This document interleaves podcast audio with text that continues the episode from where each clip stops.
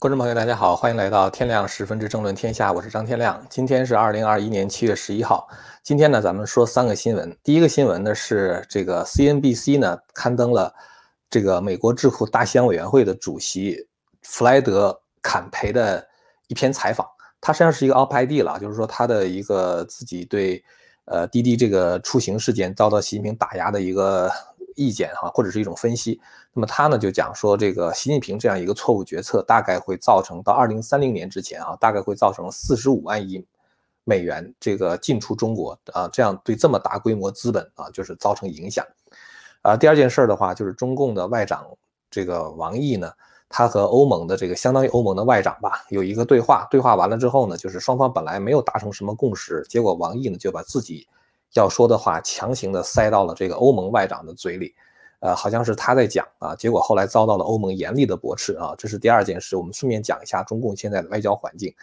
呃，第三件事情的话呢，就是朱镕基和江泽民呢以另类的方式，就是送花圈的方式来露面啊。我们也分析一下这个呢意味着什么。首先呢，我们先看第一个新闻哈，这个呢是这个呃第一个新闻的话呢是 CNBC 啊，CNBC 的话呢就是呃有。这个美国的智库大西洋委员会的主席这个 Frederick Camp，他呢就是写了一篇文章，他说对滴滴的镇压呢，可能会给中国造成四十五万亿美元这个资本进出的损失啊。这个当然是从现在到二零三零年，也就是未来的八年到十年的时间里边，中共的话大概要承受这样的就是对资本流动这种限制。呃，也就是说呢，我们知道这个资本流动的这个越。迅速或者这个量越大的话呢，它可能会这个让经济更加充满活力。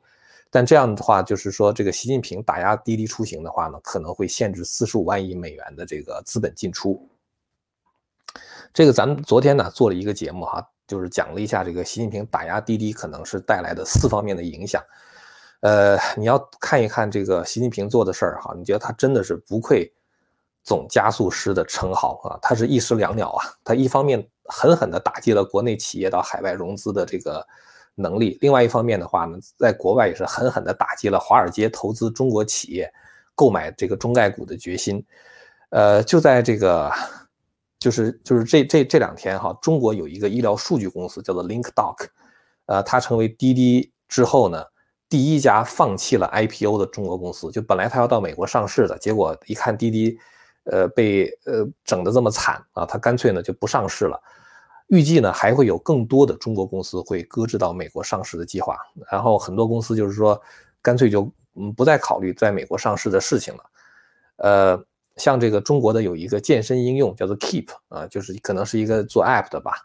就是这个叫 Keep K E E P 哈，还有一个是蔬菜创业公司叫美菜网啊，都取消了在美国上市的计划。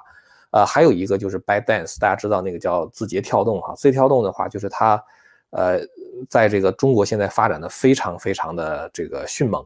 而且的话呢，这个 TikTok 在美国的话现在有上亿的这个用户，就是这个抖音呐。那本来呢，这个抖音，呃，你有了这么多的用户的话，是一个庞大的这个数据资源是吧？呃，完全是可以那成为一个很大的，就是像。呃，这个阿里巴巴呀，像百度啊这样的大的这个就是互联网企业，然后呢，在华尔街上市，市值的话会非常非常高啊。但是呢，现在由于这个对滴滴出行的打压，那么可能 TikTok，呃，也会至少我觉得会延迟在美国上市的计划，甚至可能干脆就到香港去上市就算了。啊，但是香港现在也是被这个中共打压的跟大陆差不多了哈，所以跟香在香港上市跟在这个上海上市也没什么太大的区别。总而言之的话，就是说中国的这些大的互联网企业，如果要到这个就是国外的证券市场去融资融资的话呢，这个难度就变得越来越大，甚至是可能变成了完全不可能。所以光凭这一点的话，等于是在短期之内就可能带来数百亿美元的损失。二零二零年和二零二一年两年的时间里边，中共在海外上市一共融资了二百六十亿美元，所以习近平等于是一刀砍断了。这一条这个国外经济的输血管啊，这砍的比川普狠多了。那么这个同时的话呢，就是他打压滴滴出行呢，也让华尔街认识到投资中国的风险是不可测的啊。呃，滴滴现在它的这个股价呢，已经比它的发行价跌掉了百分之三十啊，大概也就跌到四十块钱的样子。它上市的时候是十四块嘛，所以这个对美国的投资人造成了严重的损失。所以根据这个荣鼎集团和大西洋理事会啊这两个美国智库，他们对未来粗略的估算，就是在二零三零年以前，这个习近平的这种愚蠢的政策可能会影响多达四十五万亿美元的海外就是资本进出中国。呃，那么现在就是网信办呢，他把这个所有的在海外上市的中企都要进行一次审查。呃，这个我觉得肯定会让很多的企业感觉就是直起鸡皮疙瘩吧，就是一阵一阵的寒意。呃，这个呢是在这个《华尔街日报》的报道，呃，就是凡是一百万用户以上，就是你能够掌握一百万用户数据的这种企业的话，都得归网信办管。但是，一般的互联网企业的话，你没有这个几千万、几亿的这个用户数据的话，你根本就不能称其为一个互联网企业啊，因为你是需要这个大数据来做决策嘛，需要大数据来盈利嘛。你要是没有一百万的话，你根本就没有盈利的能力。其实，在海外有很多的这个企业，它的这个用户数远远超过一百万。你像这个 Rumble 啊，像这个，呃，这个现在可能包括 Getter 哈，就是新出的这个，呃，一个像 Twitter 这样的一个社交软件。呃，像 Getter 的话，我前两天看好像川普一上来，就是川普 team 一上来的话，就带来了八十八十万用户吧，差不多。所以就是说，你达到一百万是很容易的事儿。但是呢，这个你像包括我们有一些这个这个自媒体的人的话，甚至他的订阅数都可能达到一百万，是吧？那这样的话，你说这都得经过网信办来审查的话，那不是太可笑了吗？是吧？但是的话呢，如果网信办去审查这些海外上市的企业的话，意味着网信办开始把手伸入金融领域了。之前这块可能不归网信办管，也就是说，网信办的权力呢被大大的扩张了。我们需要知道，一个部门在开始扩权之后，它需要做出一些成绩来，证明这个扩权是有必要的。同时的话，他也会做出一些成绩来，哈，以便在主子面前邀功请赏啊，说你看你这个决策太对了，你把这个权利给我之后的话，我给你找到了这么多的反贼，是吧？就是这个要要要要谋反的这些人。所以我们经常会看到，就是有一些这个部门呢，就一旦给他权力以后，特别是一些特务部门给他权力之后的话呢，他查谋反的案子。这个谋反案的牵连就会越来越广，规模就会越来越大。咱们刚才讲这个滴滴出行这事儿哈，就是说，实际上网信办对它的这个定定位的叫阳奉阴违。阳奉阴违的话，说白了就是政治两面人。什么样人叫做政治两面人呢？周永康、徐才厚这种人叫做政治两面人啊。所以也就是说，带有这种谋反的调子了已经。所以一般来说，你一查谋反的话，这个牵连的就变变得越来越广啊。就像汉武帝时期的那个巫蛊之祸，很多人可能都知道哈。就汉武帝做梦的时候，梦见就是好多人拿着大棒子打他，醒来之后头很疼啊，然后的话慢慢的记忆力也减退，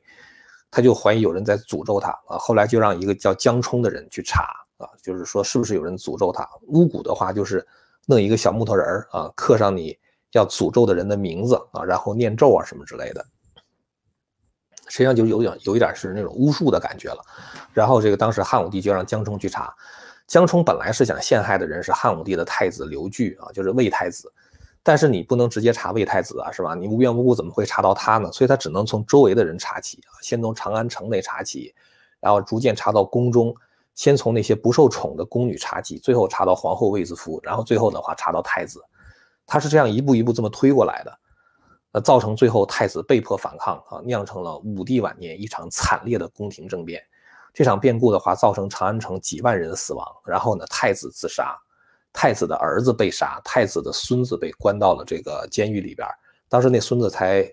那个从那个就是太子的孙子，大概才一岁的，刚刚出生不久啊。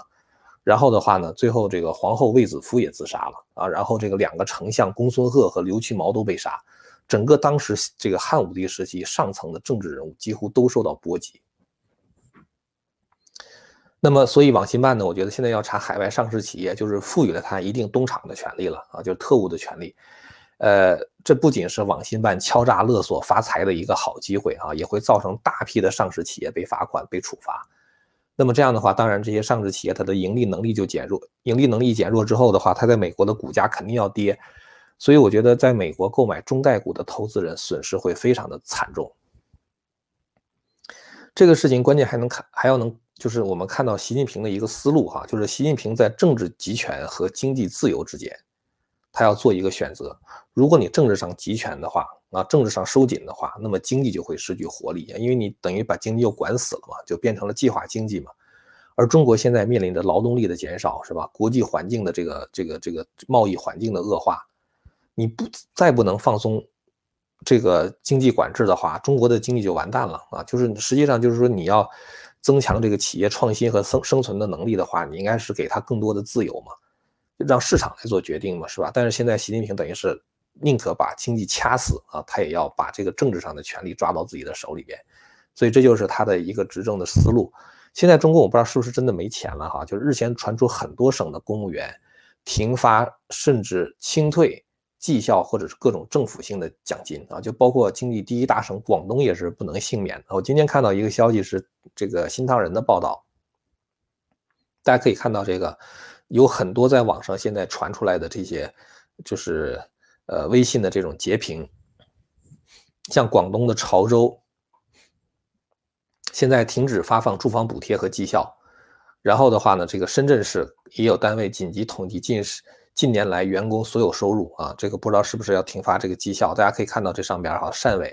现在也在受影响啊，深圳。然后其实呢，中国的公务员他们的。呃，真正的收入哈，工资是很少的啊，他主要靠这个政府发奖金。如果没发不了奖金的话，他那些买房子，什么几百万、几千万的房子的话，就付不出来了啊。这又会造成进一步的经济危机。大家看这南昌水利局的文件啊，也是要这个就是统计发放的政府性的奖励，而且要十天之内无条件的退款到位啊，否则要怎么怎么处理。河南、湖北、江西现在都有这些问题啊。所以你会看到就是什么呢？就是现在这个中共的经济真的是。就非常可怕哈，就是，呃，前两天我看到一个新闻，就是中国那银行，就是一一些银行吧，找这个呃恒大的这个主席许家印谈话啊，要求他解决这个债务危机的问题。所以我觉得这个金融暴雷好像也是就在眼前了，好像是。呃，这呢，这个呢是咱们今天要谈的第一个问题哈，就是这个关于习近平对。滴滴的这种打压哈，可能会造成的后效应，咱们昨天其实也谈了四点啊，咱们今天算是做一点补充。第二个新闻的话，就是中共外长啊和这个中共的媒体啊自说自话啊，我觉得这是一个特别丢脸的事情啊，很无聊。过去呢，中共媒体在美化自己的时候，一般别人不跟你一般见识啊，也不愿意揭穿你，懒得揭穿你。但是现在呢不一样了啊，就中共在自说自话的话，这个外边就直外就是这个。呃，外国的这个机构啊，他就直接开始打脸了啊！大家可以看一下这个自由亚洲的报道，这个题目说中方强调博雷利，博雷利呢是相当于欧盟的外长啊，他说他不支持香港独立，这中方强调，但是欧盟回答说中国外交部的诠释不太正确。呃，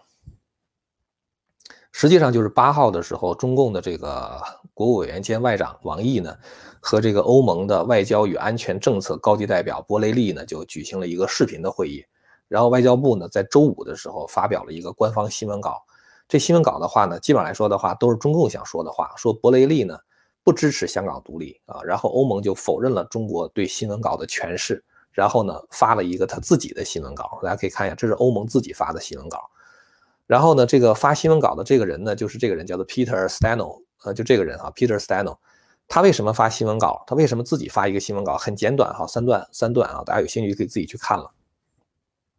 他为什么自己发一个新闻稿呢？他在这个接受自由亚洲采访的时候的话，他就说中共发的新闻稿完全是胡扯。当然他用的词不是这词儿了哈，他说他 inaccurate，就是他对于我们当时会谈的这个共识的解释是不准确的，所以我们只好发了一个自己的新闻稿。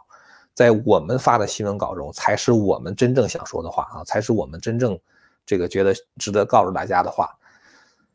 中方的新闻稿啊，中共的新闻稿说什么呢？说这个博雷利告诉王毅，欧方就欧盟了，无意搞制度性对抗，不认同新冷战和小圈子，无意使欧中关系陷入不稳定。他也不认同基于国内法对他国实施单边制制裁或将自己意志强加于人。这是啥意思哈？意思就是说。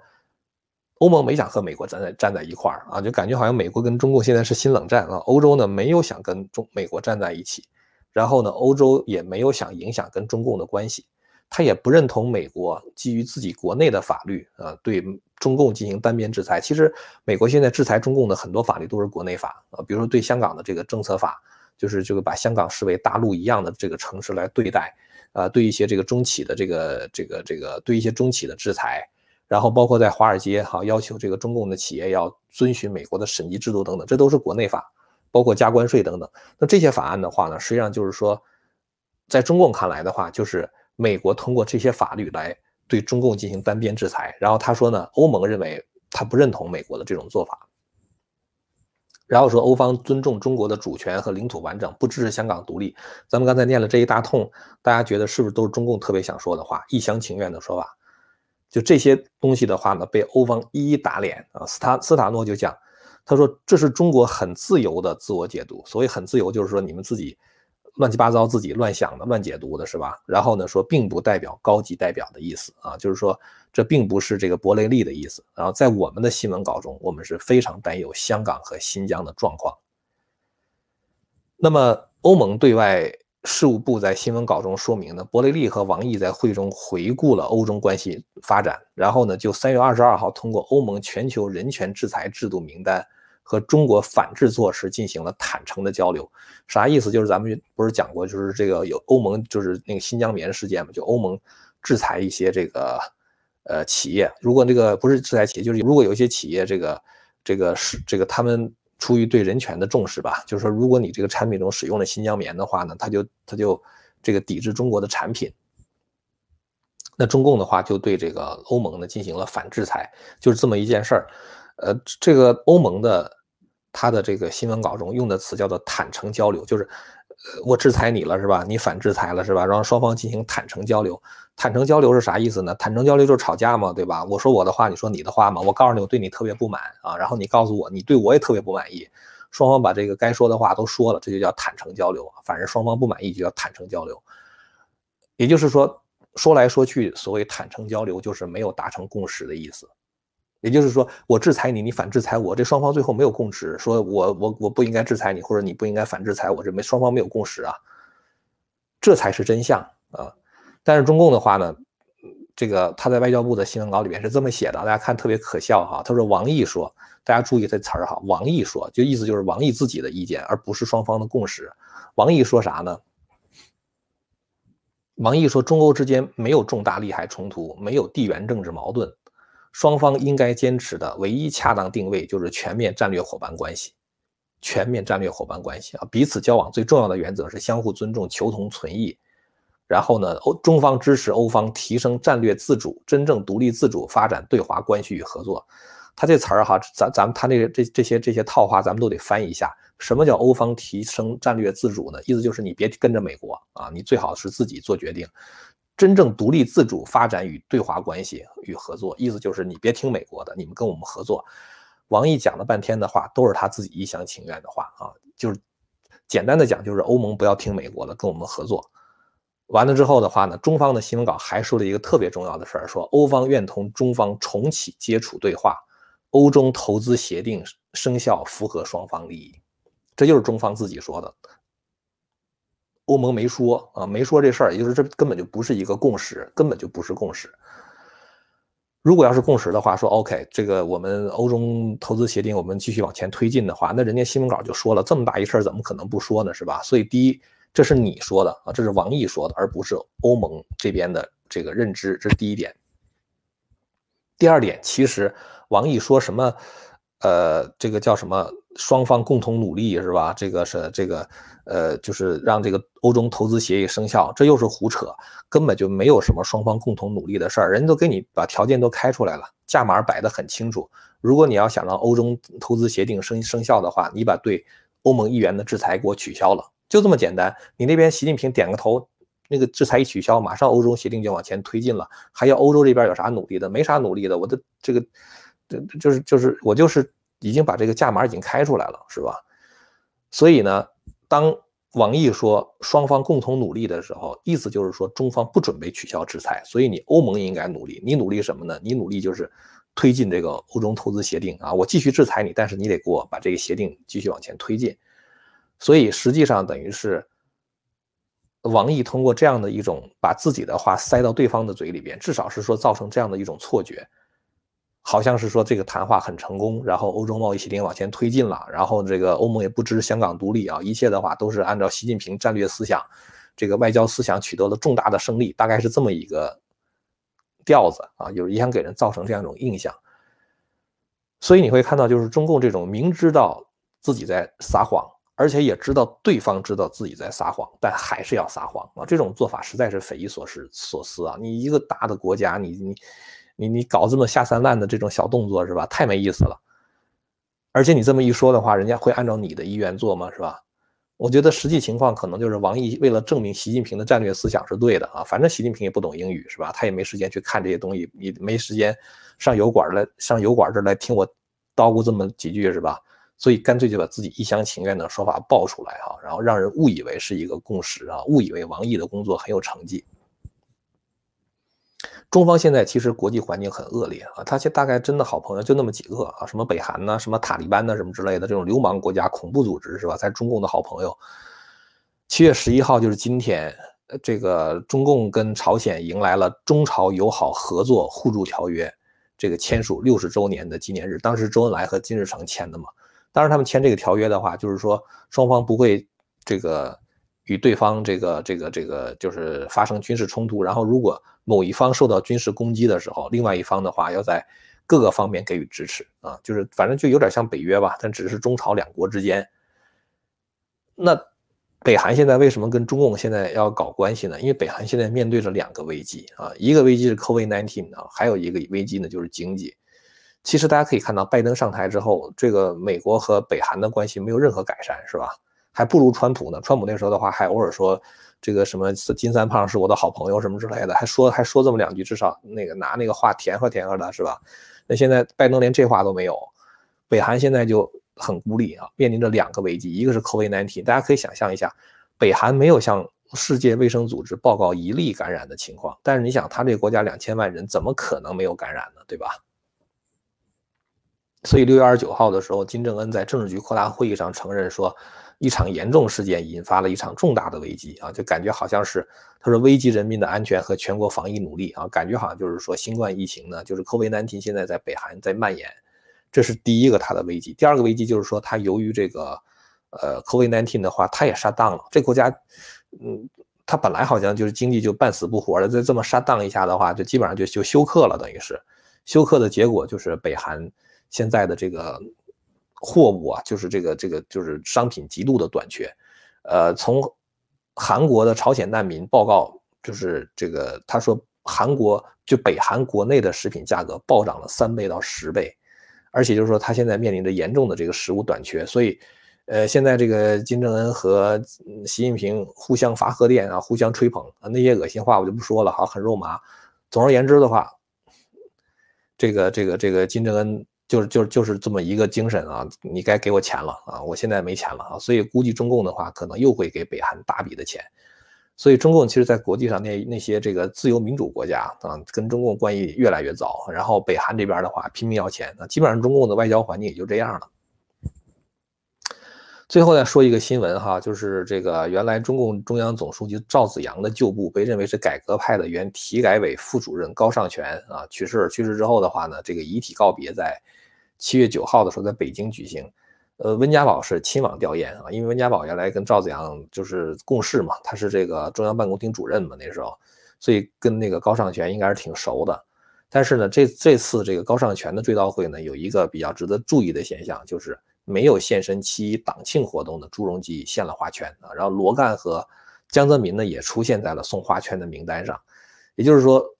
他们可能用这样的方式来露一下面啊，表示自己现在还。呃，还活着啊，然后呢，这个还在参与这个国家重大的政治生活，但其实这更反映出江泽民的身体出了问题啊，因为江泽民是一个特别喜欢出风头的人，但凡他能坐得坐得住的话，他都会去参加这个天安门七这个党庆啊，那就他没去的话，只有一个可能就是坐都坐不住了，所以他现在没死，但是呢，肯定他的身体健健康的状况是非常非常糟糕的。呃，今天跟大家谈这几个新闻就先说到这儿了哈。这个我们希望之城的一美元的这个入城的通道现在还在哈，就是我们在视频下方的第一个链接，大家点一下的话，可以一美元入城看到里边所有的节目，还包括一个就是在这个罗马电影节上获得最佳导演和最佳制片奖的一部电影，叫做《觉醒》啊，就是这部电影呢，现在没有公映，但是一块钱可以在我们希望之城里边看到。呃，那么今天呢，咱们就说这么多了哈，非常感谢各位的收看啊！如果您对我们这个内容感兴趣的话呢，请您订阅和传播这个频道。我们下次节目再见。千古文明汇成巨著，百家大义娓娓道来。希望之声精品网、希望之城隆重推出张天亮教授第二部大型讲史系列《中华文明史》，为您重现中国历史上最璀璨的文明之珠，让您在轻松的观赏中汲取古老的智慧和对当代的启迪。今天就登录 land pope 点 TV，Land of Hope。